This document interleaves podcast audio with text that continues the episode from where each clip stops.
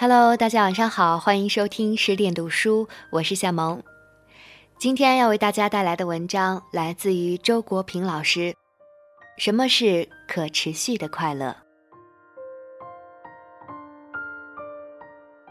如果一个年轻女性来问我，青春不能错过什么，要我举出十件必须做的事儿，我大约会这样列举。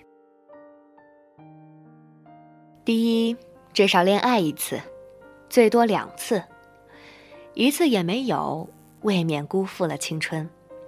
但真恋爱不容易，超过两次就有赝品之嫌了。第二，交若干好朋友，可以是闺中密友，也可以是异性知音。第三，学会烹调，能烧几样好菜。重要的不是手艺本身，而是从中体会日常生活的情趣。第四，每年小旅行一次，隔几年大旅行一次，增长见识，拓宽胸怀。第五，锻炼身体，最好有一种自己喜欢、能够持之以恒的体育项目。第六。争取受良好的教育，精通一门专业知识或技能，掌握足以维持生存的看家本领，尽量按照自己的兴趣选择职业。如果做不到，就以敬业精神对待本职工作，同时在业余发展自己的兴趣。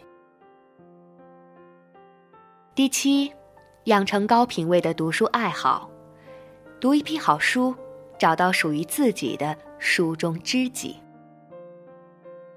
第八，喜欢至少一种艺术，音乐、舞蹈、绘画都行，可以自己创作和参与，也可以只是欣赏。第九，养成写日记的习惯，它可以帮助你学会享受孤独，在孤独中与自己谈心。最后，经历一次较大的挫折而不被打败。只要不被打败，你就会变得比过去强大许多倍。不经历这么一回，你不会知道自己其实多么有力量。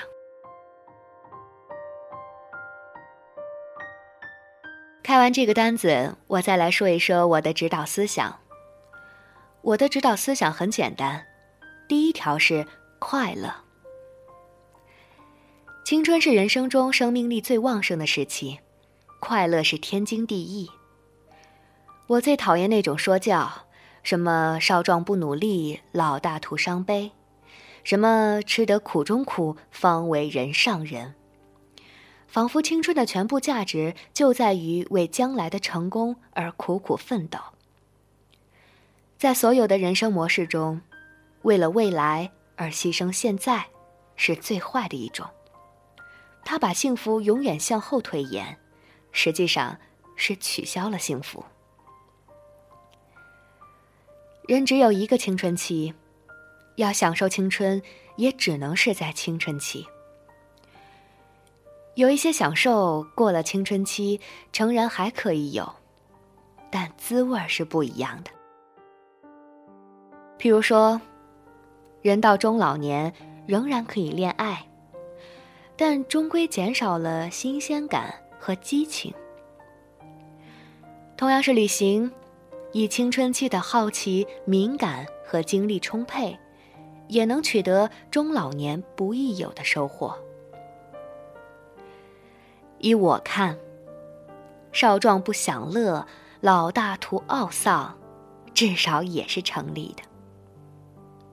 倘若一个人在年轻时并非因为生活所迫而只知吃苦、拒绝享受，到年老力衰时，即使成了人上人，却丧失了享受的能力，那又有什么意思呢？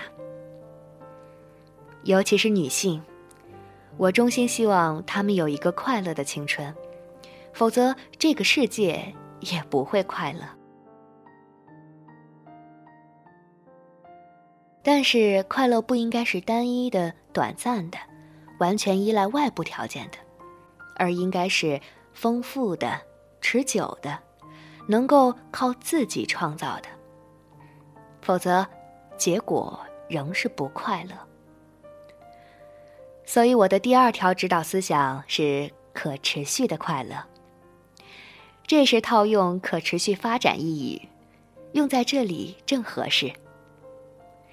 青春终究会消逝，如果只是及时行乐，毫不为今后考虑，倒真是老大徒伤悲了。为今后考虑，一方面是实际的考虑，例如要有真本事。要有健康的身体，等等。另一方面，更重要的是，要使快乐本身不但是快乐，而且具有生长的能力，能够生成新的、更多的快乐。我所列举的多数事情都属于此类，它们实际上是一种精神性质的快乐。青春是心智最活泼的时期。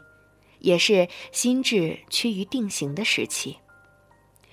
在这个时期，一个人倘若能够通过读书、思考、艺术、写作等等，充分领略心灵的快乐，形成一个丰富的内心世界，他在自己的身上就拥有了一个永不枯竭的快乐源泉。这个源泉将责备整个人生。使他即使在艰难困苦之中，仍拥有人类最高级的快乐。在我看来，这是一个人可能在青春期获得的最重大的成就。当然，女性同样如此。如果我不这样看，我就是歧视女性；如果哪个女性不这样看，她就未免太自卑了。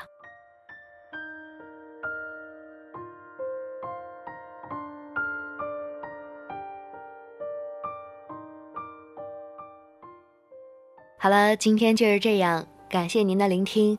这里是十点读书，我是夏萌。更多好书和好文，欢迎大家关注微信公众账号“十点读书”。大家晚安。